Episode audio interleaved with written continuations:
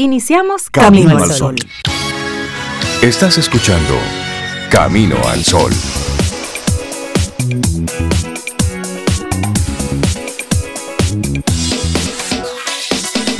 Arrancamos Camino al Sol. ¿Cómo están? Hola Rey, muy buenos días para ti. Cintia, buenos días Laura Sofía y nuestros amigos Camino al Sol oyentes. Buenos días también para cada uno, cada una. Eh, yo estoy bien, ¿Y ustedes? Ese yo estoy bien. Gracias por ese reporte de estatus, me gusta siempre. Buenos días, yo también estoy bien, Sobe, gracias por preguntar. Buenos días a ti, Camino al Sol Oyente, Rey, Laura, Sofía. Y buenos días a la vida, buenos días lunes. Sí, buenos días a la vida. Esperamos que nuestros amigos, amigas Camino al Sol oyentes, hayan tenido también un buen fin de semana, que hayan descansado. Bueno, y con los con los ánimos puestos para lo que toca. Esta semana, bueno, trabajo, darle con todo, vivir, póngase contento. Si pudo poner un pie fuera de su cama, póngase contento. Si ese pie luego pudo ponerlo fuera de su casa para ir a la calle a trabajar, o si todavía estás trabajando remoto, bueno, hay trabajo, razones para seguir más contentos. Más contentos. es. es ponerle a esto actitud, ¿eh? Es ponerle actitud. Y dile que sí a las nuevas aventuras. Ese es el tema que queremos proponerte para hoy. A veces nos podemos sorprender, durar mucho tiempo haciendo lo mismo, estar ahí como una especie de meseta. Entonces queremos invitarte a que le digas que sí a cosas nuevas, a nuevas experiencias, a nuevos lugares, a nuevas personas, a nuevas cosas, porque a veces Cinta y Sobe nos vamos medio acomodando, acostumbrándonos. Exactamente, hay como a lo mismo, a, esa comodidad. Miren, y la comodidad es una trampa. Sí. La, la comodidad es una trampa. Ayer leí algo que decía, la comodidad em, embrutece el cerebro. Porque ya tú no tienes que hacer conexiones nuevas para entender nada nuevo, porque ya están hechas las conexiones para entender lo que tú quieres entender de aquí en adelante, si no, si no intentas cosas nuevas. O sea que la comodidad embrutece, me gustó. Un poco duro decirlo, pero... realmente si lo piensas es así. Yo pienso que sí, que, que, que, embrutece. Y a propósito del tema del día de hoy, dile que sí a las nuevas aventuras.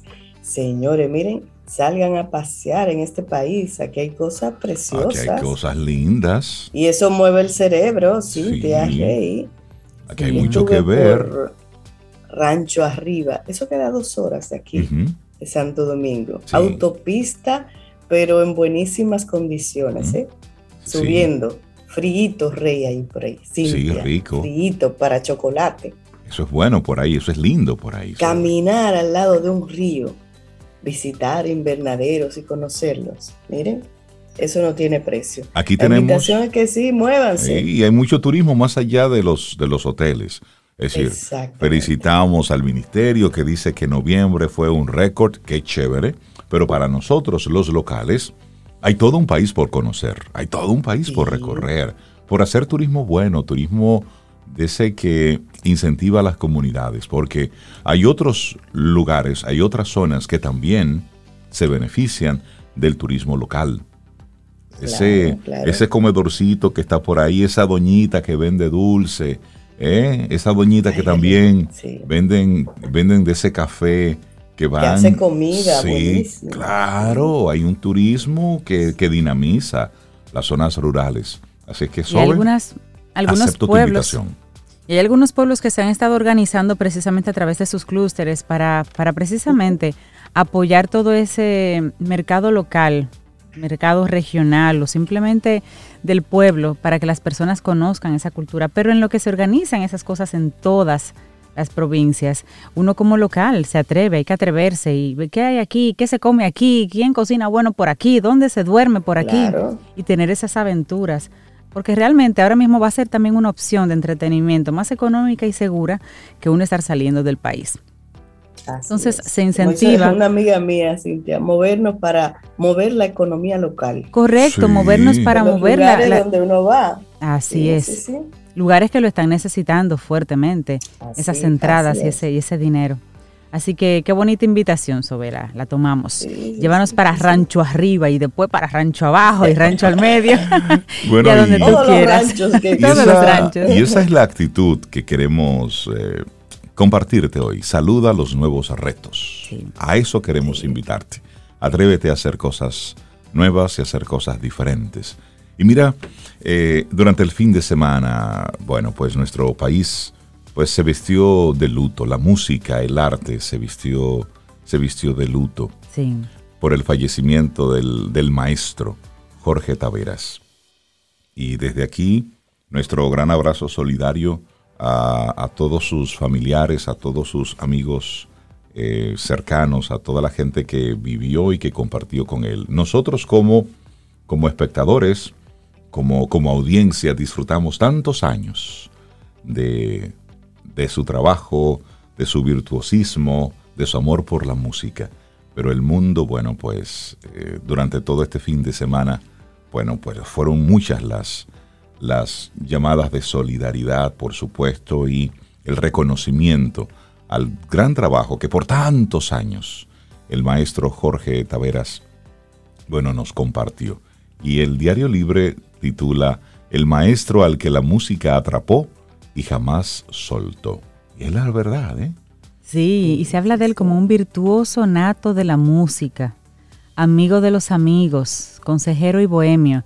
Así fue definido el maestro Jorge Taveras, quien falleció, como decías, Rey, el viernes pasado en Orlando, donde estuvo ingresado en un hospital durante varios días. Músico, compositor, arreglista, decían que Taveras vivía y respiraba por y para la música y nunca tuvo una carrera universitaria. Dicen que siempre quiso hacerse de una carrera, pero cuando comenzaba, ay, la música, la, prefería y volvía y continuaba con, el tema de su música. Y cosas como estas, por ejemplo, salieron en un libro que escribió el periodista Fausto Polanco, una biografía, en el libro Célebres Músicos Dominicanos, donde él estaba incluido en ese libro, obviamente, por todo su, toda su trayectoria. Se dice ahí entonces que de joven asistió a varias universidades, incluidas dos en Puerto Rico, pero que la música fue siempre ese imán que le hacía postergar cualquier otro plan sin querer. Era que simplemente la música lo llamaba más. Sí, y un poquito de su biografía. Jorge Edmundo Taveras Andújar, ese era su nombre. Nació en Ciudad Nueva, en Santo Domingo, el 23 de abril de 1945, hijo de Miguel Taveras Rodríguez y Ana Andújar. En 1962 ingresó como pianista a la orquesta que amenizaba en el Hotel Europa, banda que fue como una escuela para él, ya que esa fue su primera experiencia a nivel profesional. Pianista y productor musical que trabajó en producciones para grandes artistas dominicanos y extranjeros también. Johnny Ventura, Wilfrido Vargas, Omar Franco, Olga Lara, Tati Salas, la Coco Van, Sonia Silvestre, José Antonio Rodríguez, también Víctor Víctor, Miriam Cruz, Mili Quesada, entre otros. Oigan, la, diversidad ¿no? de artistas, de géneros a los que él acompañó. Tuvo una participación destacada como director, arreglista y compositor en los festivales internacionales OTI de la canción, en las versiones realizadas en México, Brasil, Puerto Rico y en el Festival de Onda Nueva de Aldemaro Romero en Venezuela. Y también en el año 1977, él recibió el premio El Dorado, premio que realizaba la empresa licorista Bermúdez. En 1987, la Asociación de Cronistas de Arte lo galardonó con el Gran Soberano en los premios Casandra, que hoy son los Soberano. Y bueno, mucha gente pues estuvo durante todo, todo este fin de semana mostrando su, solidaridad, el pesar por el deceso, pero también reconociendo al artista. Y ya así como, como un dato, pues luego de la cremación de sus restos, las cenizas serán traídas al país y depositadas en el cementerio donde reposan sus padres. También se va a celebrar una misa reducida por medidas sanitarias en su memoria. Nosotros, desde Camino al Sol, lo recordamos con, con una sonrisa que es la que le ha caracterizado en todas las fotografías que yo he visto del maestro Jorge Tavera, siempre tiene la misma sonrisa. de un hablar, de una, de una, voz bajita, de un, de un hablar pausado. Bueno, y veía precisamente en este fin de semana una persona recordaba un anuncio de Jorge Taveras y de Johnny Ventura. y mira cómo... andaba en las redes, sí. Así, y cómo ambos ¿eh? se nos van en este 2021. ¿Mm? Sí, sí, ciertamente, recuerdo ese anuncio. Sí, sí, son de esas de esas cosas que era una especie de un one-two. Se iban diciendo cosas, pero... Decía, el abrazo... que él tenía un, humor muy fino. Sí. Decíamos, porque siempre uno lo veía así como tranquilo, medio tímido, pero los que lo conocieron de cerca decían de ese, de ese humor que él tenía así como muy fino, muy inteligente, el maestro Taveras, como siempre se le llamaba. Así es. Bueno, y arrancamos nuestro programa Camino al Sol, recordándolo como vivió, con, la música, con la alegría, con la energía, porque siempre está presente y así es que hay que recordar a la gente, con buena vibra y con buena energía. Laboratorio Patria Rivas presenta En Camino al Sol, la reflexión del día.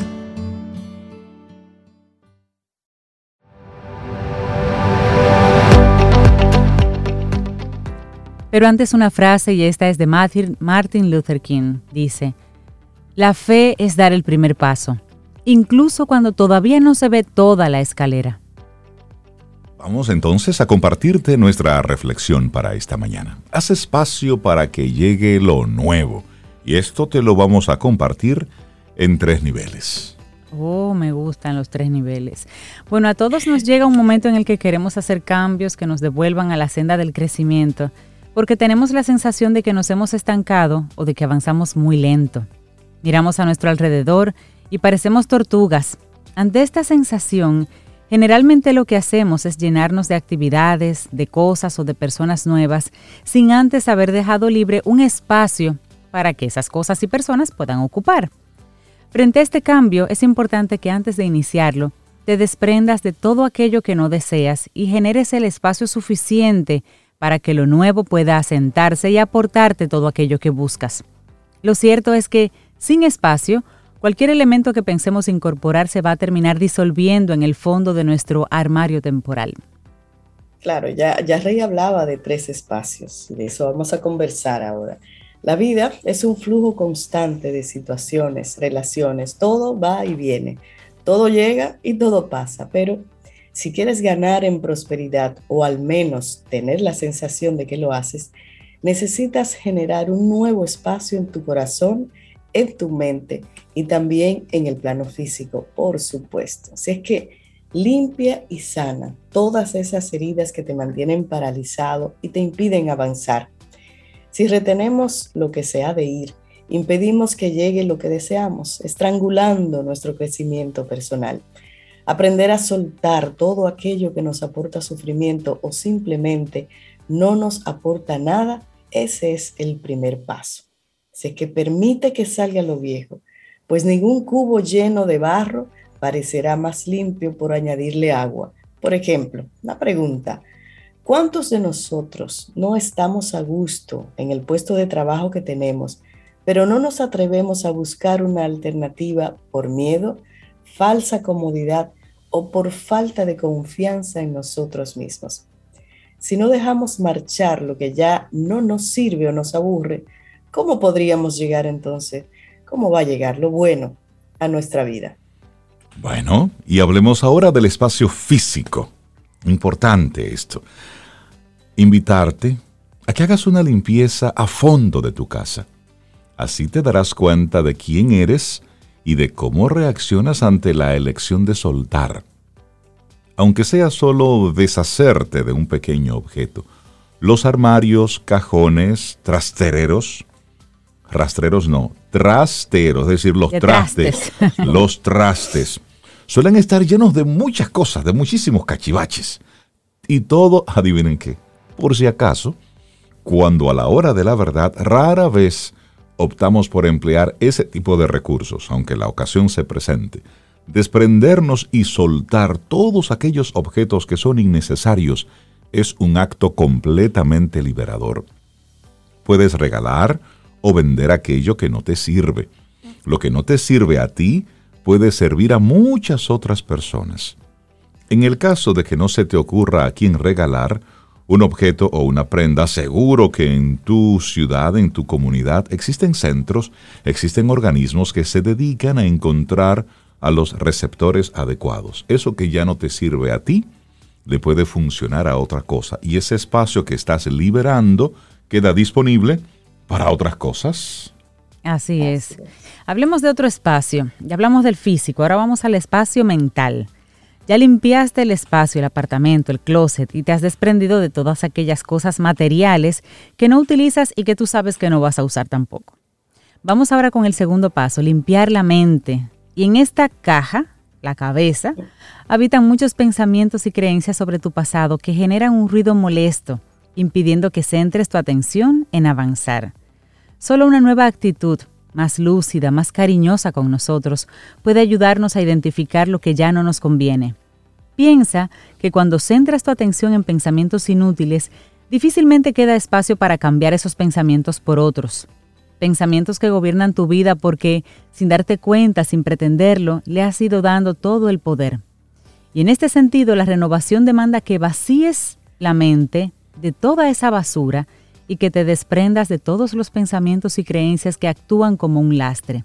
De esa manera, podemos lograr un cambio en nuestro sistema de creencias y, por extensión, un cambio en nuestra forma de ser y de mirar las cosas. Es decir, podemos concedernos una oportunidad, la de construir una versión mejorada de nosotros mismos, reconociendo nuestros miedos para poder ser valientes, mirando a nuestros temores para encontrar la mejor estrategia para responderles.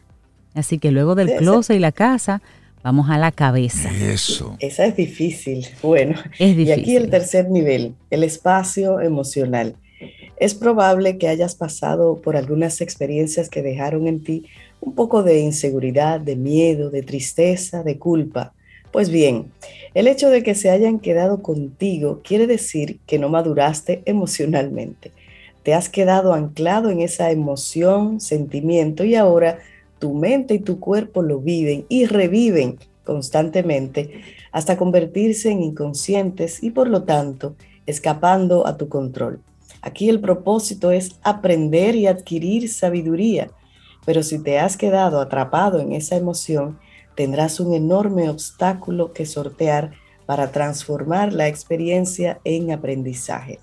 Mientras esa emoción siga adherida a tu mente y a tu cuerpo, no serás libre para pasar al futuro que deseas. Permite expresar todas esas emociones encapsuladas que actúan como barrera, sánalas y déjalas marchar. Solo así podrás llegar a otras emociones más agradables. Así es, haz espacio para que llegue lo nuevo, en tres niveles, físico, mental y emocional, escrito por Joana Pérez y lo compartimos aquí hoy en Camino al Sol. Laboratorio Patria Rivas presentó En Camino al Sol, la reflexión del día. Disfruta tu café en compañía de Camino al Sol.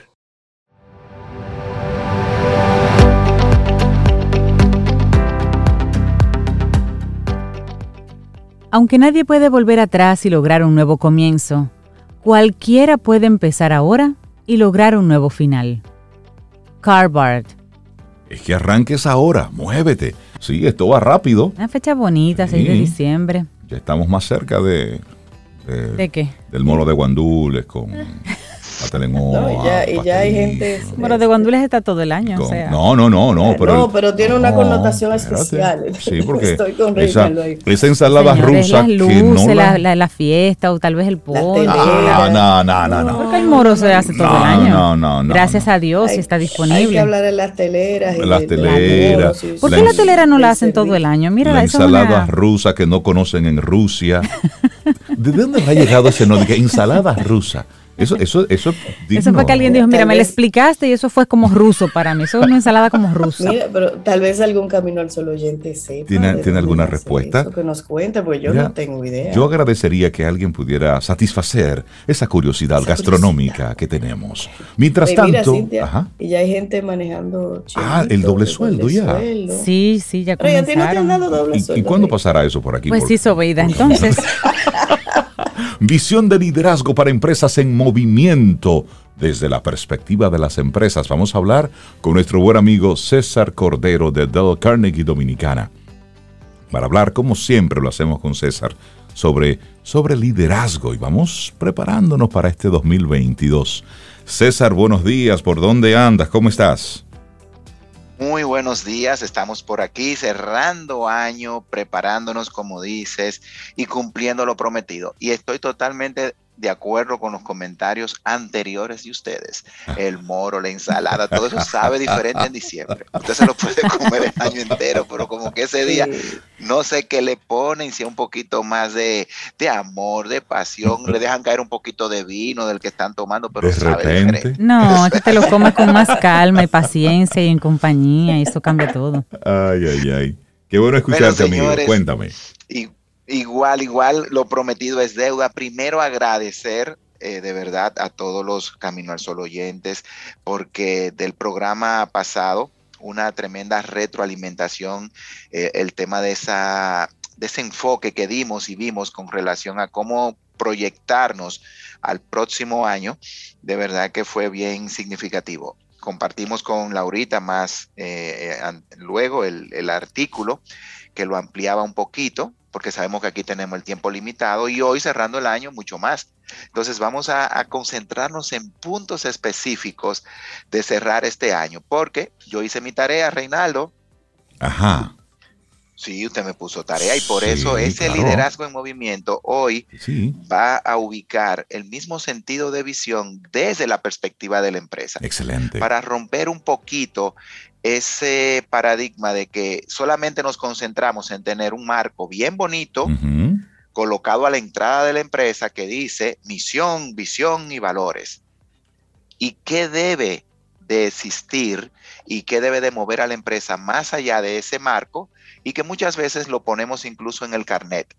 Si miramos a muchas empresas, el carnet del colaborador detrás tiene la visión, misión y valores si detenemos a ese colaborador en cualquier pasillo y le decimos, agarra el, carnet, tenlo ahí. Ahora dime la visión, misión y valores de la empresa. Eh, de memoria. No. Ahora, ¿qué quiere esta empresa? Muy probable que diga que yo trabaje mucho, que dé resultados, que logre los objetivos, pero ¿hacia dónde se mueve la empresa? Bueno, nosotros vendemos, nosotros fabricamos, y muchas veces se pierde ese propósito más allá de la razón de ser del negocio. Un detalle particular es que nosotros, los seres humanos, compartimos el 99.9 y un poquito más de lo que es el ADN, ese código genético que nos identifica como seres humanos. Compartimos más del 99.9%. Pero un detalle, todos somos únicos y diferentes. Incluso dos gemelos son solamente idénticos en, la, en el 90 y tanto por ciento de los rasgos. Luego en la personalidad, en la forma de ser, en, en, lo que es su propia identidad, son únicos. Huellas digitales únicas, eh, pupilas y todo lo demás que pudiéramos traer. Entonces, asimismo, las empresas, aunque estamos todas en un mercado competitivo de servicio, de atención, de vender, de fabricar, todas somos únicas, aunque estemos compitiendo por los mismos clientes. Los bancos compiten por los mismos clientes, los que fabrican calzado, los que fabrican ropa, los que están en el mundo de la tecnología. Entonces, el primer detalle que la visión de una empresa debe de considerar y hoy más que nunca estamos retados frente a la realidad que vivimos es diferenciarnos. Cómo ese público nos percibe y nos recibe como únicos. Y ahí entra ese propósito más allá de la marca. Es de lo que el público recibe a través de esa empresa. Y ahí está el gran reto de mira al 2022 y más allá, porque la proyección se mueve al 23, al 24 y hasta el 25, según el Foro Económico Mundial, con los cambios. Entonces, lo primero que tenemos que hacer es revisar si nuestra visión está siendo parte de ese ADN de cada colaborador interno. Y luego, si esa visión está siendo asimilada por las personas que reciben los servicios de nuestra empresa. Por eso, debemos de tener una consideración de llevar una visión en movimiento, que eso no se quede ahí, que se pueda revisar. La visión tiene que estar siempre siendo revisada y esa revisión conectada hacia dónde voy a mover a la empresa. Y de ahí nace el propósito común. Vamos a poner un ejemplo que hemos trabajado, por ejemplo, nosotros durante el último año y del Carnegie, que ha tenido la oportunidad de trabajar muy de la mano con ellos a nivel internacional, es de la empresa Amazon. Quise buscar una empresa que solamente con decir el nombre sabemos que tiene un alcance global. Pues, ¿qué ha pasado con Amazon? Que ha concentrado todo su esfuerzo en un solo detalle de su visión no es ser la empresa de distribución más grande del mundo, la que mejor cotiza en bolsa de valores de los Estados Unidos, la que tenga la variedad más grande o la que entregue más rápido. La visión de ellos va concentrada en un solo elemento y es brindarle el mejor servicio a los clientes. Que nosotros como clientes, no importa el producto o el servicio que recibamos de Amazon, nos sintamos que excedieron nuestras expectativas. expectativas. Tan simple.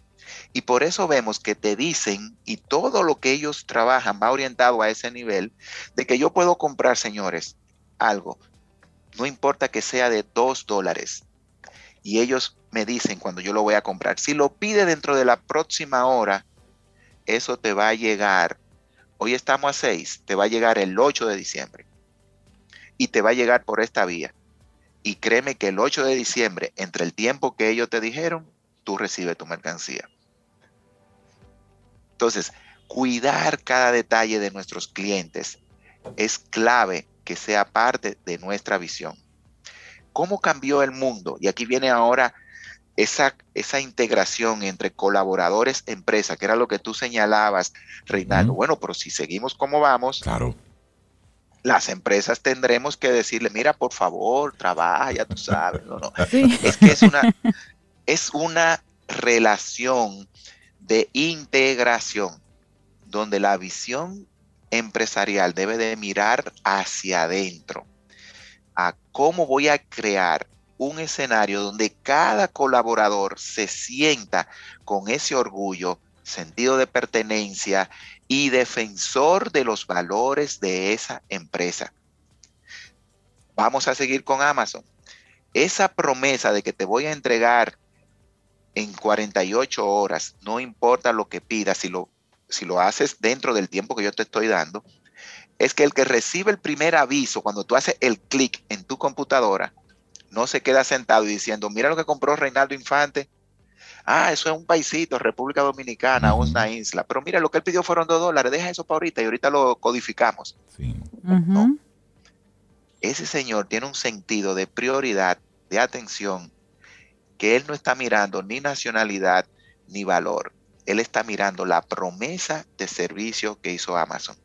Y él sabe que si él se retarda cinco minutos en codificar ese producto dentro del sistema, puede venir el delay y con eso la falla en la promesa. Por lo tanto, no se va a cumplir qué? La visión de la organización. Y de ahí se da una cadena de valores. El que recibe, el que lo busca en almacén, el que lo entrega con diligencia y, y cuidando de que el producto llegue porque lo que Reinaldo pidió fue algo delicado que tiene que venir embalado para que no se rompa, de que el producto le llegue íntegro a las manos de Reinaldo. Entonces, ahí vemos que la visión de una empresa sin la integración de los colaboradores es una visión de entrada ciega. ¿Qué quiere decir esto? No va a avanzar. No va a mover a la empresa al logro de los objetivos. Así que el reto es con mira a lo que tenemos por delante y ya dicen el Foro Económico Mundial, la orientación de la cuarta era industrial que estamos viviendo, es que el mundo de las empresas cambió. Pero ¿saben por qué el mundo de las empresas cambió? Porque la demanda del mundo ante las empresas cambió. Sí, definitivamente. El ambiente virtual, la demanda de servicio, la demanda de excelencia, el cumplimiento de la promesa, hoy es el elemento clave que debe de ser considerado dentro de nuestra visión. Una empresa que ponga solamente en su visión, queremos ser los líderes de, y podemos revisar muchas empresas que tienen eso como visión y no consideran al cliente interno y al que recibe el, el producto o servicio, lamentablemente está teniendo una visión desconectada. ¿Por qué? Porque todo se está moviendo y todos los modelos de información, de tecnología, de virtualidad, apuntan hacia un solo objetivo, la satisfacción final del cliente. Y el cliente es interno y luego externo. Y ahí viene otra máxima que durante todo este 2021 estuvimos trabajando en Del Carnegie con todos nuestros clientes y relacionados. Y es, si no hay un servicio al cliente interno orientado a la excelencia, nunca va a poder recibir el cliente externo ese nivel de excelencia. Se hará difícil que si Sobeide y yo tenemos cierta diferencia, Cintia y yo no nos llevamos bien, entre nosotros cuando tengamos que intercambiar información, fijar prioridades para brindar un servicio, tengamos esa actitud, ese deseo de, de entregarlo entre nosotros con prontitud, con calidad, con excelencia. Por lo tanto, ¿quién va a pagar la consecuencia de nuestras diferencias? El cliente. Reinaldo. Claro. El cliente Reinaldo. Sí, sí. Entonces, primero, servicio al cliente con excelencia hacia lo interno. Por eso, la misión de una empresa hoy día es lograr ese ambiente, esa satisfacción interna que va a considerar los siguientes elementos.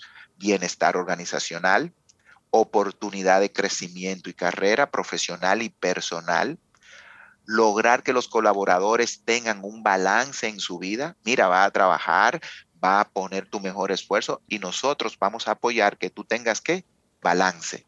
Por eso vamos a contribuir a que te vamos a dar herramientas y recursos para que no solamente aprenda a manejar muy bien la computadora, sino para que aprenda a manejar tus finanzas, para que tenga entrenamiento de educación física, de alimentación, alimento de nutrición, de cómo cuidar tu salud.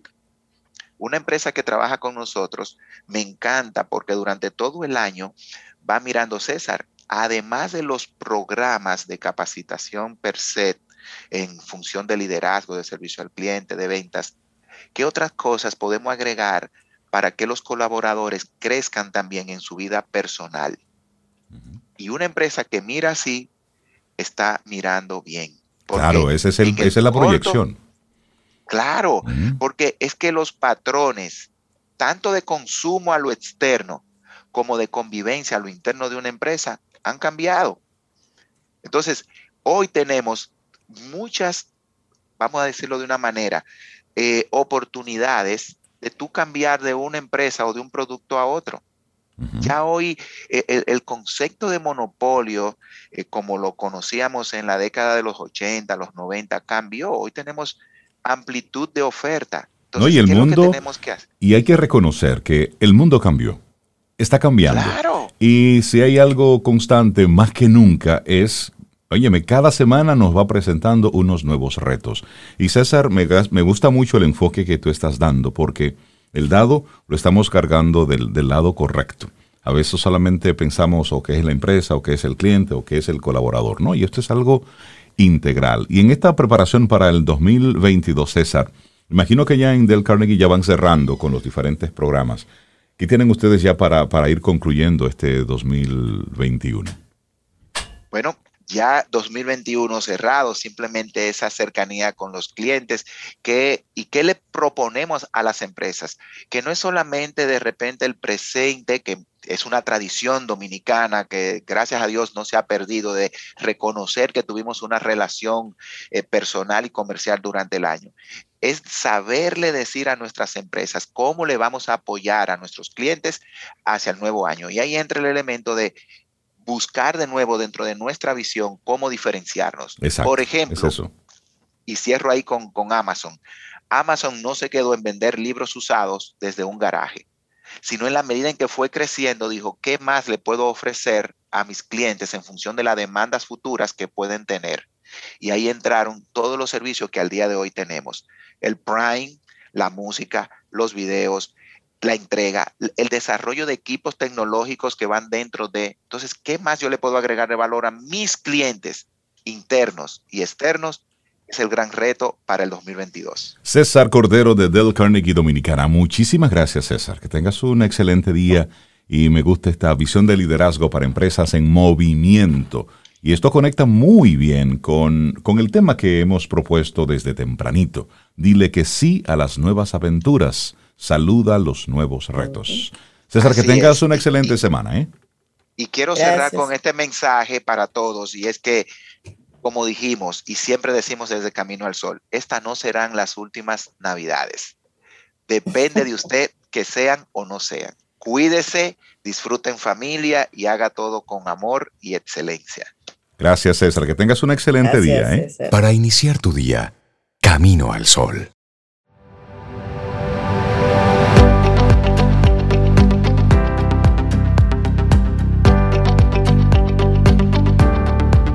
Buen día. Debes de estar dispuesto a ser principiante cada una de tus mañanas. Ese es el maestro Eckhart. Es lunes, arrancando la semana 6 de diciembre, y le damos los buenos días a Jared Ortiz, director ejecutivo de Alianza ONG. Esa fue, esa fue la voz que ustedes, amigos Camino al Sol oyente, escucharon decir buenos días. Entonces todos te decimos a ti, Jared, buenos días y bienvenido a Camino al Sol. ¿Cómo estás? Muy buenos días, estamos muy bien y contentos de estar con ustedes en esta mañana. Qué bueno, vamos a hablar hoy sobre la importancia del voluntariado y cómo éste puede beneficiarnos de manera profesional, personal y empresarial. Pero me gustaría que iniciáramos esta conversación, Jared, que tú nos cuentes un poquitito qué es esto de Alianza ONG, para que nos vayamos poniendo un poco en contexto. Alianza ONG es una red de organizaciones que está formada por organizaciones que trabajan diversos temas, desde salud, educación, niñez, desarrollo comunitario, vivienda, desarrollo económico, entre otros temas. Entonces, Alianza eh, como red promueve el fortalecimiento de las asociaciones sin fines de lucro en el país desde temas como la legislación de las asociaciones sin fines de lucro, eh, la responsabilidad social empresarial, la incidencia y, como el tema que nos convoca en esta mañana, que es el tema de voluntariado. Muy bien, y el pasado 4 de diciembre, el voluntariado cumplió 20 años de su promulgación en la ONU. Entonces, vamos a hablar un poco sobre qué han estado haciendo ustedes con relación a este día, por qué es importante destacarlo y luego ¿Por qué la importancia del voluntariado en el mundo? Sí, precisamente Alianza está ejecutando un proyecto actualmente que se llama Empoderamiento de la Sociedad Civil, que está siendo ejecutado por Alianza, por Pan American Development Foundation, con el apoyo de la Embajada de los Estados Unidos en Santo Domingo. Y este proyecto, dentro de sus diversas actividades, está, estuvo la celebración del Día Nacional del Voluntariado, que aunque lo celebramos el sábado pasado, realmente es el día 5 de diciembre de cada año que hacemos esta celebración nacional. Entonces, el pasado sábado eh, estuvimos trabajando eh, un servicio con jóvenes en las comunidades de Medina y La Cuchilla de San Cristóbal, unas comunidades que se encuentran a una hora aproximadamente de Santo Domingo.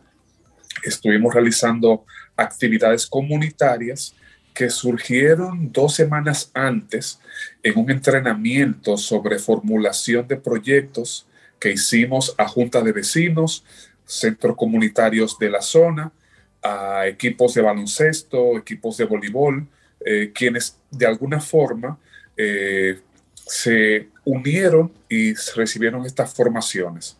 De esas formaciones surgieron unas cuantas ideas de proyectos que fueron desarrolladas el sábado pasado. ¿Por qué es importante, Jared, que, que, observemos este día y sobre todo, por qué es importante inculcar el voluntariado en las personas? Yo justo tenía una conversación el, viernes pasado sobre este tema con un compañero de, del área de voluntariado, y es que si una persona inicia en el mundo del voluntariado, su mente se va configurando de una forma diferente porque ve el desarrollo de su entorno eh, y su disposición de habilidades y recursos para incidir en ese desarrollo cuando no necesariamente se recibe ningún tipo de, de retribución económica como el trabajo, se forma un vínculo interesante eh, con la comunidad y con la causa que se está abrazando. Entonces, eh, yo le decía a ese amigo que cuando uno se mete en estos temas de voluntariado, eh, la mente como que se, uno se, se sensibiliza con causas y quiere que las cosas salgan bien, independientemente se reciban o no retribuciones. Hay una sensibilidad. algún, algún programa para personas que nos estén escuchando ahora que quieran participar como voluntarios? ¿Algún programa que los forme o que ustedes le indiquen dónde pudieran ir a, a formarse? Claro que sí. Desde Alianza ONG se coordina la red Sirve Quisqueya, que está conformada por diversas organizaciones, tales como la Cruz Roja, JCI, eh, Servicio para la Paz, eh, la Asociación de Voluntarios de la Universidad Autónoma de Santo Domingo, entre otras, Rotaract, entre otras, quienes en el año realizamos diversas acciones.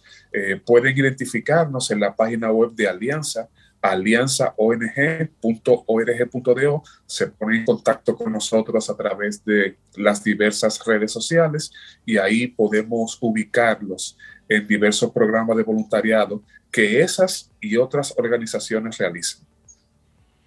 Es interesante que tú destaques cómo de, de un entrenamiento, de un taller de entrenamiento, surgieron diferentes iniciativas y esas iniciativas fueron posibles a propósito de este de ese, de, ese tratamiento, de ese trial que hicieron, de, esa, de, de ese experimento, de esa prueba.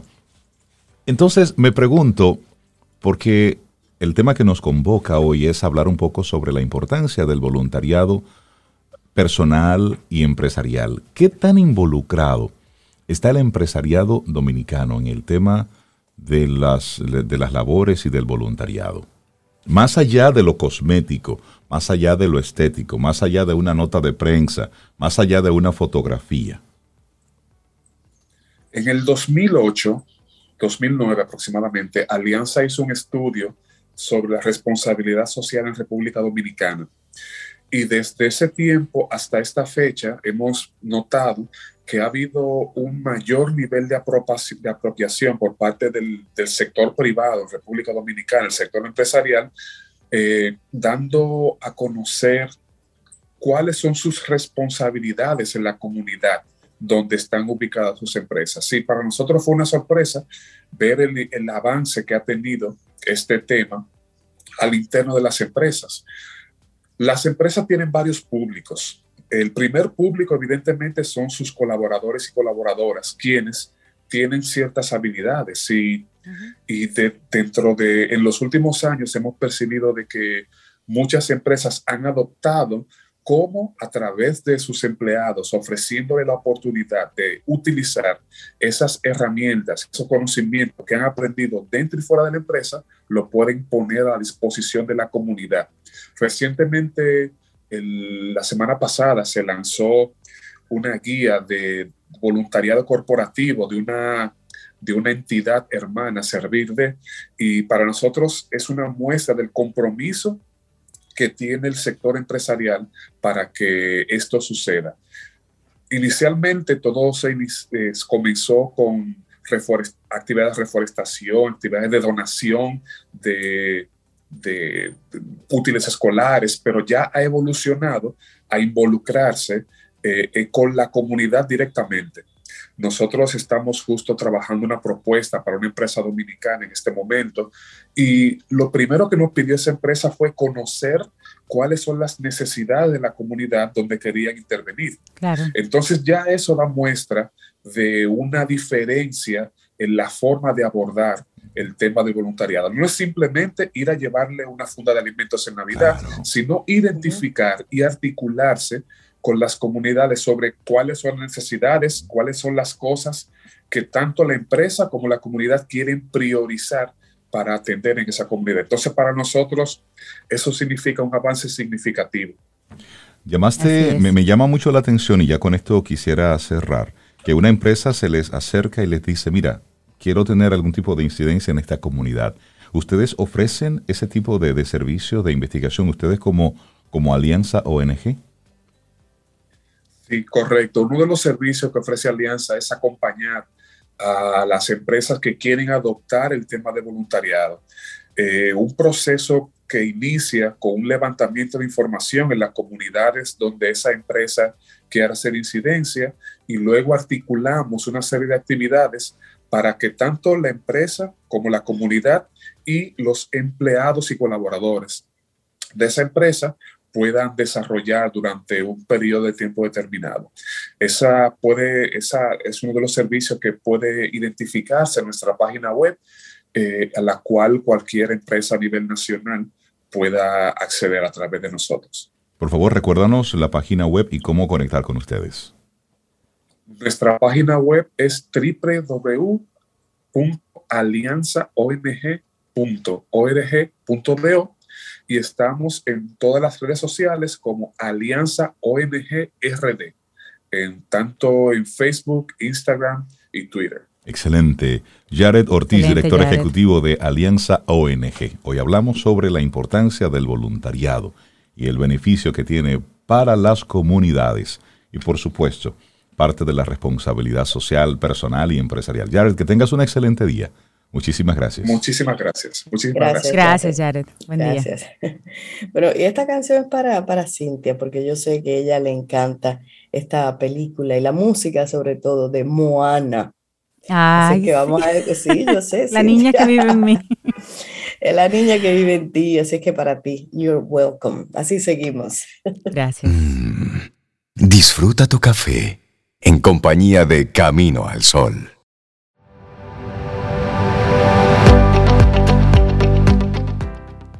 Y dice Joseph Campbell que la cueva a la que tememos entrar tiene el tesoro que buscamos. Quiero mandarle un gran abrazo a Adonis, que él se sintió tocado por el tema que más temprano en la mañana nosotros aquí estábamos cuestionando sobre la, el origen de la ensalada rusa. ¿Y saben qué? La ensalada rusa está en Wikipedia. Sí, aunque usted no lo crea. Entonces Adonis nos envía un pequeño fragmento y él dice, la ensalada rusa o ensaladilla rusa, qué lindo, ¿eh? Ensaladilla, también conocida como ensalada Oliver, es un plato típico en varios países de Europa, Asia y América. Dependiendo de la tradición culinaria de cada región, puede llevar diversos ingredientes, pero por norma general incluye siempre patatas y otras hortalizas cocidas, amalgamadas, ¿eh? Con mayonesa. Así es que muchísimas gracias a Adonis por este toquecito de cultura gastronómica aquí en Camino al Sol. Y sí, la ensalada rusa es un plato real, existe y está en Wikipedia. Ahí está. Y es de Rusia, dice la ensalada rusa, es, de Rusia. Y es rica además. es muy rica, es muy rica, es muy rica. Deliciosa. A una persona que yo sé que le gusta la ensalada rusa es a Ramón Liranzo. Él tiene cara de que le gusta la ensalada rusa. Él desde Yo Puedo Invertir. Ramón, buenos días, ¿cómo estás? Buenos días, buenos días. Y si supiera que es cierto, que para mí, a mí me encanta, yo soy fan de la ensalada rusa. Hola Ramón, buenos días. Buenos días, buenos días. ¿Cómo están ustedes? Muy bien y muy contentos con ese, con ese temazo que nos traes en el día de hoy. Bueno, porque a partir de esta semana comienza a circular ya el doble sueldo. Entonces, el poder del doble sueldo en la creación de tu futuro financiero. Ese es un temazo. Exactamente. Exactamente. Sí, toca, definitivamente toca pues hablar de esto porque eh, viene por ahí y creo que hay algunas cosas que cometemos, algunos errorcitos que cometemos con el doble Em, en nuestro país, pero yo creo que en, general, en todos los lados donde, porque no solamente en República Dominicana, en muchos países de Latinoamérica, incluso en España, que se da ese aguinaldo, eh, salario de Navidad, em, eh, doble sueldo, se le llama de muchas formas. Entonces, sí, traer un poquito de, de conciencia y quizá de motivación de qué otras cosas podemos hacer con el doble sueldo, porque ¿qué pasa? El doble sueldo, señores, regularmente lo utilizamos para resolver problemas o para el gozo. Esas son las únicas dos usos que tiene el doble sueldo. Y algo que yo siempre digo, no está mal, no está mal. Sin embargo, es bueno como ver qué otras opciones tenemos y el impacto que eso puede tener a futuro. Eh, y cómo podemos también aprovecharlo mejor, que voy a dar unas cuantas eh, pinceladas al final también de, eso. Porque yo creo que una de las formas de poder eh, motivar a hacer otra cosa diferente con el doble sueldo es ver, por ejemplo, a qué estamos renunciando cuando no lo utilizamos, por ejemplo, para invertir. Entonces, creo que es una de las formas, eh, mejores formas como de motivar eh, ese uso. ¿A qué estamos renunciando? Porque si ustedes recuerdan que en intervenciones pasadas yo comentaba que toda decisión, cuando yo le digo que sí a algo, implicaba decirle que no a otra cosa. Sí. Y comentaba de que cuando tenemos la capacidad de ahorrar y no lo hacemos, pues le estamos restando nuestro yo futuro, a nuestro futuro. Entonces, esto pasa muchas veces con el doble. También yo comentaba que, y siempre digo que el dinero es tu energía de vida, es la manifestación de tu entrega de valor, de tu tiempo, de tu esfuerzo. Pero hay algo interesante que se da con, el dinero una vez que ya tú lo, eh, esa energía de vida la conviertes en dinero y almacenas ahí ese esfuerzo, ese talento, ese tiempo que has dedicado, lo almacenas en el dinero. Y es que si tú lo utilizas correctamente y lo inviertes, puedes crear más dinero y por tanto puedes crear entonces más energía de vida para tu futuro, entregando entonces libertad, le vas a entregar libertad a tu yo futuro. Y es la forma como de, ver esto, de entonces, ¿a qué estoy renunciando? ¿Cuál es el potencial? ¿Cuál es ese costo de oportunidad que estoy renunciando cuando utilizo el doble sueldo completamente y solamente para resolver problemas o para el gozo? Lo primero es entender ¿Qué tenemos en la mano en el doble sueldo? Que mucha gente no se da cuenta. Y es lo siguiente, es un salario de 12. O sea, este es aproximadamente un 8 y pico por ciento de nuestro salario del año completo. Lo tenemos de un golpe. Sin embargo, es más que esto porque sucede que en República Dominicana está exento de impuestos. Y al estar exento de impuestos es una proporción más grande del salario entonces que tengo mensualmente, llegando a ser más de un 10%, casi un 11%. Entonces, siempre decimos que no tenemos capacidad de ahorrar ese 10% mensual, pero lo tienes en la mano de un golpe a final de año. Bien, entonces, este es lo que tenemos primero en la mano. Entonces, ¿cuál sería el impacto de yo invertirlo completamente? Y yo sé que tú me vas a decir, Ramón, pero espérate, yo tengo mucho compromiso ya, yo no puedo. Bien, te voy a dar unos cuantos tips, tips al final eh, de qué puedes hacer. Sin embargo, vamos a ver primero este escenario de lo que estamos perdiendo. Imaginemos que lo vamos a poder invertir completamente y que lo vamos a hacer eso todos los años. Incluso pensemos que es una persona que en todo el año no puede ahorrar. Sin embargo, utiliza el doble sueldo para eso. Dice, no, ese doble sueldo lo voy a invertir completamente. Yo voy a dar unos cuantos datos aquí eh, para que veamos el potencial a futuro. Sin embargo, no se me estresen con los números y con el cálculo y demás, que les traje también un enlace para que descarguen esta hoja de cálculo que tiene todos estos datos y que usted va a poder jugar con ellos. Se van a poder poner su salario, si es más, si es menos, cuánto eh, pueden eh, quizá obtener de las inversiones, ese tipo de cosas. Y eso lo van a conseguir yendo a yo puedo invertir.com slash salario de Navidad, todo junto. Yo puedo invertir.com barra salario de Navidad. Ahí está la hoja, la pueden descargar. Y básicamente la hoja trae tres campos, que es cuál es el monto de mi salario, el ejercicio llega con 50 mil pesos, cuál es la tasa de interés que yo espero obtener, en el ejercicio que está ahí en el ejemplo llega con 10%, sin embargo, al día de hoy, por asunto coyuntural de, la pandemia, la crisis económica y demás, esa tasa no la vas a poder obtener quizá en este momento, un 10% en peso en República Dominicana, es muy difícil quizá obtener, pero puedes modificarla y poner un 8%. El número que yo, los números que voy a dar acá, pues están considerando ese 8%, no el 10%. Eh, y por último, un dato muy interesante que vamos a ver también más adelante es cuál es mi expectativa de aumento anual, donde se supone que en el tiempo yo no voy a ganar siempre lo mismo. Yo estoy esperando, si tengo un emprendimiento, generar más ingresos y ir aumentando mi ingreso. O si soy asalariado, yo espero aumentos regulares. O si hay gente que me dice, Ramón, yo tengo cinco años que no me aumenta. Sí, pero en algún momento tú vas a tener o una promoción o te vas a mover de trabajo. Y cuando nos movemos de trabajo, regularmente no nos vamos menos de un 15 o un 20%. O sea que ahí tuviste un empujón rapidito y ¡pum! que puedes comenzar a aprovechar. Entonces veámoslo de esa forma. Eh, entonces, para no extenderme mucho, porque van a poder jugar con la hoja, algunos datos que le tomé acá. Si una persona gana 50 mil pesos y ahorra completamente ese salario de, de Navidad y lo invierte a un 8%, en 10 años tendría 782 mil pesos es un monto interesante. 10 años Solito es como sin hacer... Camino al sol, tenemos 10 años en el Exacto. Sí. Ah, pero y, bien. y, lo interesante, señores, el tiempo va a pasar de cualquier forma. ¿eh? no para. Quieras, no para. Lo quieras o no, pasa. Entonces, 10 años de repente pasan en nada. Y ahí tiene 782 mil pesos. Pero continúa 20 años más, o perdón, 20 años, 10 años más, y llegas a 20 años y el interés compuesto va acelerando y no tienes de que el doble, de que 1.8 millones, no, tienes 2.5 millones de pesos. 2.5 millones de pesos. Ahora, lo interesante, en ese periodo imaginemos entonces que conseguimos un aumento de un 5% anual, que no es una locura, un 5% anual. Que como decía, no todos los años tenemos aumento, pero cuando cambiamos de trabajo, tenemos una promoción, tenemos un boost ahí, pum, y nos llevan a un 15 o un 20%. Ajustito, sí. O sea que un 5% no es una locura. Bueno, pues considerando eso, la hoja te va a decir que en 10 años serían 954 mil pesos, invirtiendo todos los años de salario Navidad.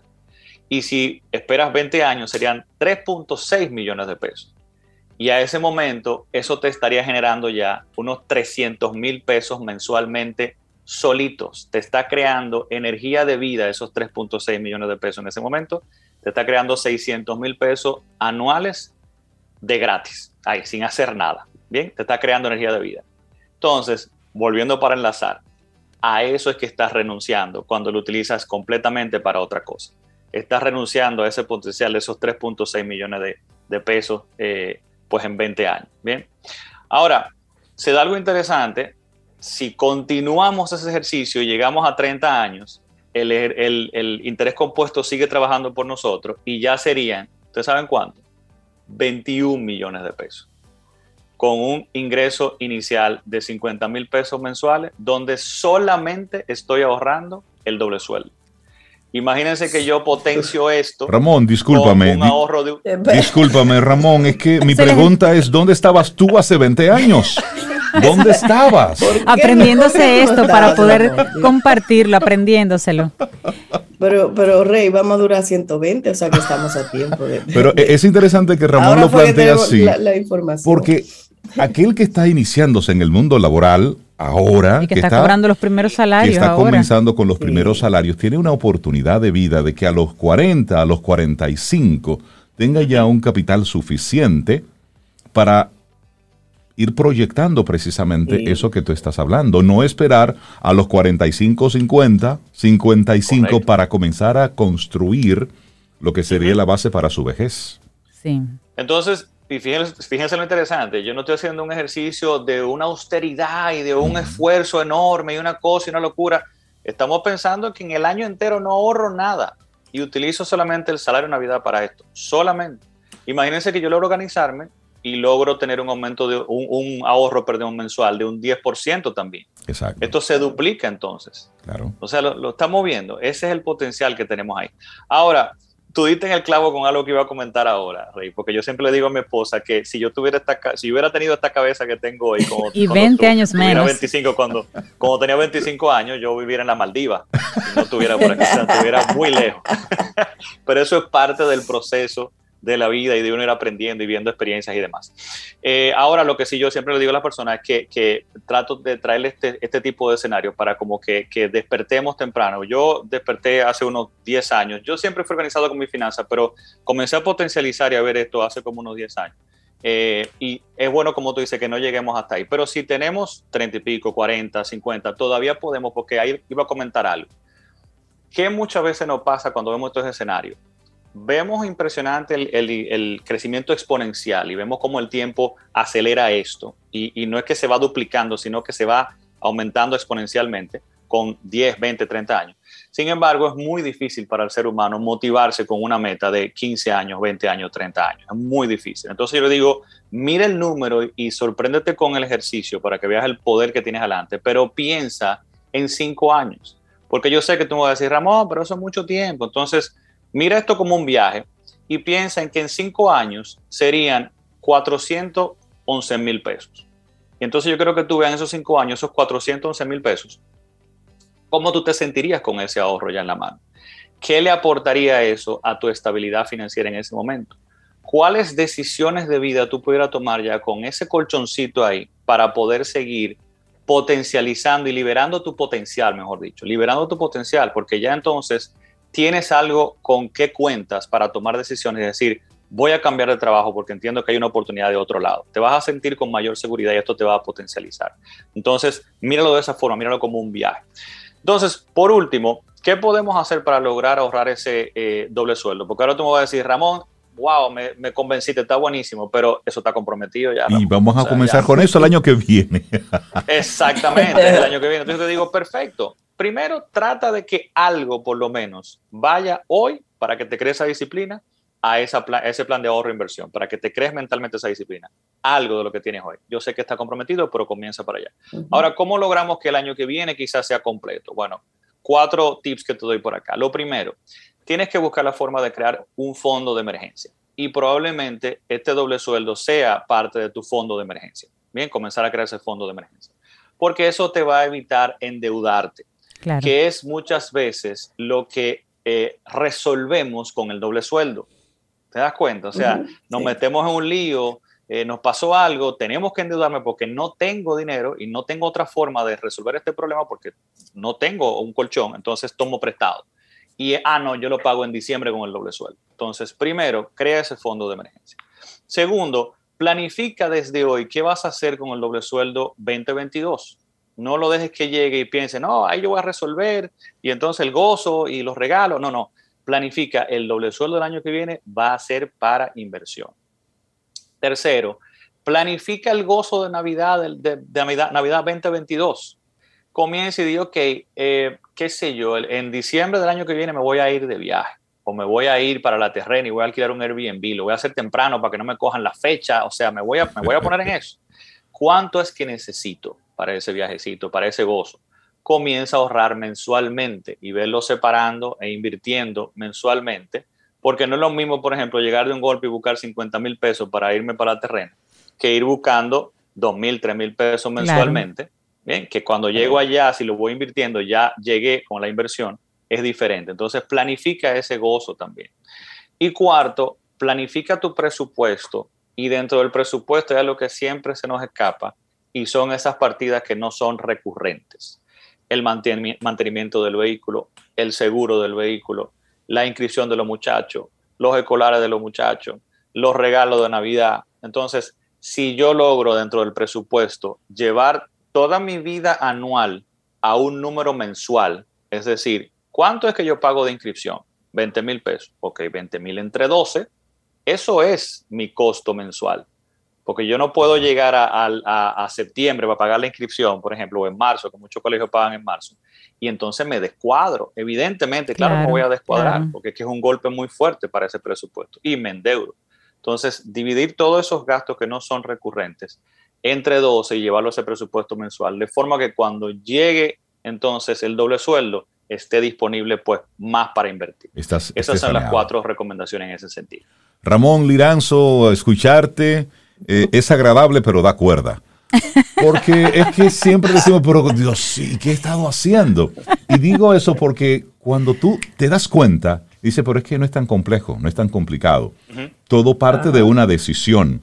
Y eso es precisamente lo que es una cultura financiera, es decir, tú hacer conciencia y luego ir ejerciéndolo e irlo practicando con el día a día bajo un criterio, que eso es lo que tú nos aportas aquí en Camino al Sol. Para la gente seguirte en Yo Puedo Invertir, que estoy navegando la página, tenía dos o tres días que no entraba, pero estoy viendo muchas cosas novedosas, muchas cosas chéveres ahí, Ramón. Estamos fuertemente con el podcast, estamos semanalmente entregando contenido y es lo que tenemos ahí eh, pues inmediatamente en pantalla cuando cargas ahí. Y como decía, hay mucho también contenido y muchas hojas de cálculo y demás, como esta que le estamos compartiendo, compartiendo el día de hoy. Eh, directamente en yo puedo invertir.com, ahí encuentran mucho contenido. Para contactar conmigo directamente puede ser info arroba yo puedo invertir.com y yo puedo invertir en redes sociales, Instagram, Facebook y YouTube. Estamos por ahí a la orden. ¿Y cuál fue el, el, el, la enlace página para, el enlace para, este la de Navidad? Sí, sí yo puedo invertir.com slash salario de Navidad, todo junto. Yo puedo invertir.com barra salario de Navidad. Ahí va a estar para descargar esa hoja con el ejercicio. ¿Cómo me gustaría escuchar eh, la edición número 64 de tu podcast? ¿Cómo me gustaría escucharlo? El problema de invertir en las grandes de Estados Unidos. ¿Cómo me gustaría escucharlo? Pero será para bueno, poderle ahí nada más. Ramón, que tengas un excelente día. que tengas un, muy buen día. Vida. Música. Noticia. Entretenimiento. Camino al sol.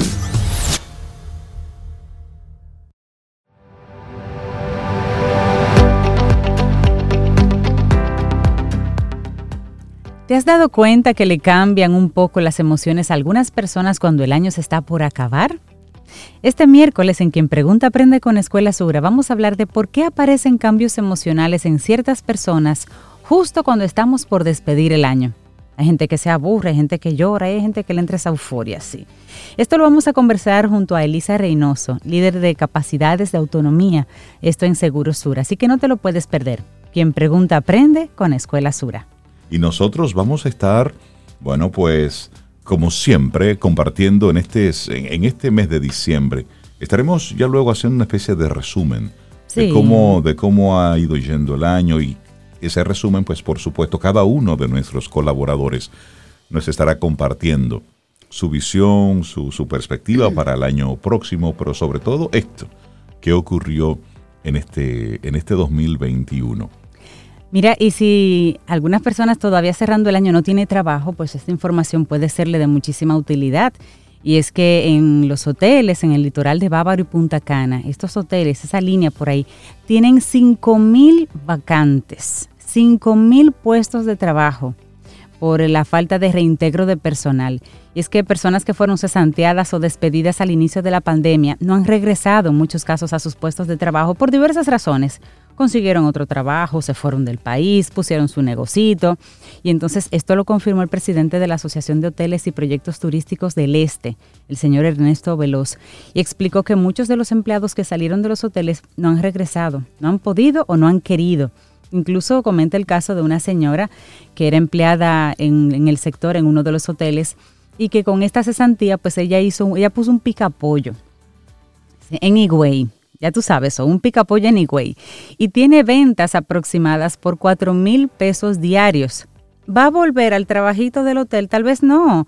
Entonces, casos como ese están sucediendo. El punto es que si tú no estás elaborando, no estás trabajando, pues hay una oportunidad para cerrar el año y comenzar el siguiente, de tal vez mirar esas vacantes que están en el litoral este y ver si puedes comenzar el año con un empleo. Bueno, y hablando de eso, de, empleos y demás, hay un tema que no podemos dejar de mencionar. ¿Cuál? La próxima pandemia. Hay algo que no me gusta. Desde hace dos o tres semanas estoy escuchando a expertos, a la OMS, a científicos, hablarnos de la próxima pandemia. Eh, no me gusta el tema.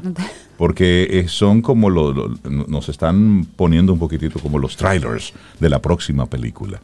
Entonces, Sarah Gilbert, quien es la creadora de la vacuna Oxford AstraZeneca, dice que la próxima pandemia podría ser más contagiosa o mortal que el COVID-19. Que esto del COVID ha sido una especie de experimento. Solamente voy a dejar el tema hasta ahí.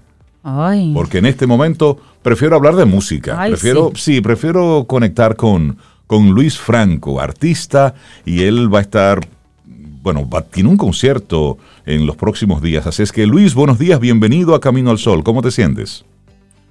Muy buenos días, eh, me siento muy bien y bueno, agradecido por, por, la oportunidad que me dan de estar por acá, eh, otra vez acá en la República Dominicana y con la posibilidad de hacer este concierto. Buenísimo, de La Habana a Santo Domingo. ¿Cuándo, será, ¿cuándo será este concierto, Luis?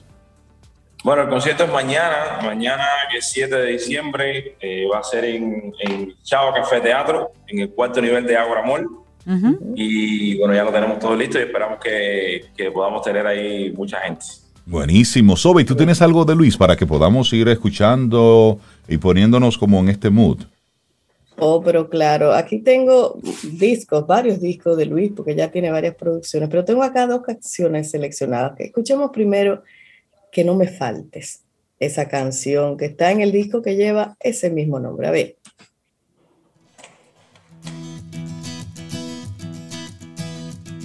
Que no me falte el sol en las mañanas. Eso está bueno para bailarlo, Luis. Me gusta, me gusta. Que no me faltes. ¿En qué te inspiras para escribir, Luis? Eh, a ver, eh, hay muchas cosas. Yo inicialmente eh, empecé eh, a hablar sobre las cosas cotidianas de Cuba, a ser un poco un cronista de la sociedad mía, ¿no? Pero, pero después empecé a escribir cosas un poco más universales, porque la intención mía siempre fue que la música mía se pudiera escuchar en todo, en todo, todo el mundo, en todos los países, que, pudieran entender lo que yo decía. Claro. Y bueno, entendía que si hablaba solamente de cosas de Cuba, había mucha gente que no iba a entender las cosas, ¿no? Pero bueno, como pasa, como sucede en todos los países, que pues, cada uno tiene sus características. Y empecé a escribir cosas más universales sobre el amor, eh, las cosas bonitas de la vida, alguna que otra canción sobre las cosas que también nos lastiman, pero, pero por ahí más o menos van los temas que, de los que escribo. Luis, ¿y, de dónde viene Luis Franco, tu música, tu, formación? Obviamente por tu acento, ya lo mencionaste, Cuba. ¿Y cómo llega Luis Franco acá a Santo Domingo?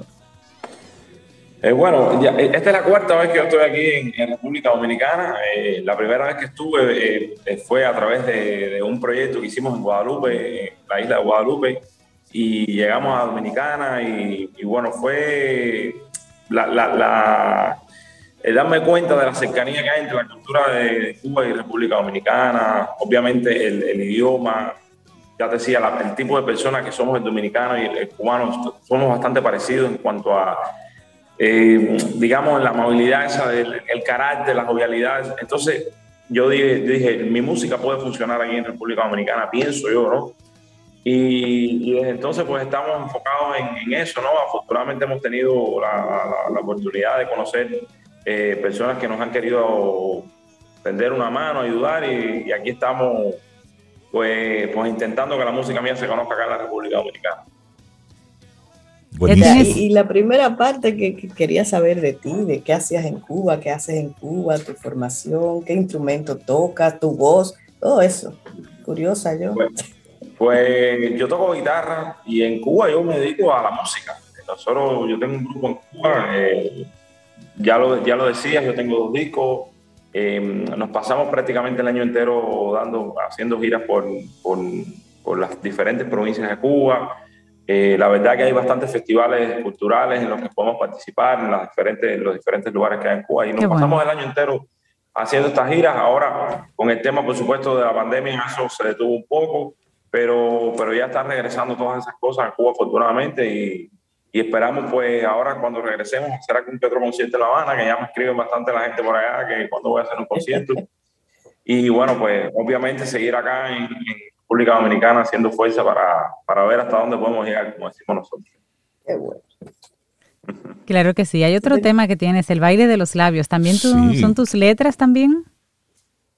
Sí, sí, sí, todas son letras mías eh, y la música también. Y bueno, es lo que te decía, a veces hay que escribirle, a nosotros a veces los cantautores se nos ocurren cosas que, bueno, que, que a, quizás a otros no se les puede ocurrir y, y a todos se les puede sacar una canción. Claro que sí, hay que sacar esa, esa musa. Cantarle a la vida. Tienes el próximo martes, bueno, mañana, en Chao, en Chao Café Teatro, tienes ahí de La Habana a Santo Domingo. ¿Qué vamos a disfrutar mañana en Chao Teatro? Bueno, mañana es un concierto íntimo, un concierto que voy a hacer a guitarra, eh, guitarra y voz, y van a estar todas las canciones, o casi todas las canciones que están dentro de mis dos discos, que por cierto pueden escuchar en todas las plataformas, Spotify, iTunes, eh, Tindal, Pandora, estoy en YouTube también, Luis Franco en todas las redes sociales. Eh, eso, eso es imprescindible decirlo. Claro. Y es parte de, de, todos los discos que tengo, los voy a estar, los voy a estar cantando mañana. También algunas que otra canción que son parte de la música cubana de, de todos los tiempos, de siempre de Pablo, de Silvio, alguna que otra, porque ya sé que por acá se escucha bastante también. Sí. Y, bueno, lo más importante es la música que yo voy a hacer, la, mi música, mis canciones, que, que, las, voy a estar, las voy a estar haciendo mañana en este concierto. Eh, repetimos a las 8 de la noche en Chavo Café Teatro en Ahora Excelente, bueno, pues allá estaremos para conocer un poco más de Luis Franco y disfrutar siempre de, de buena música que siempre cae bien.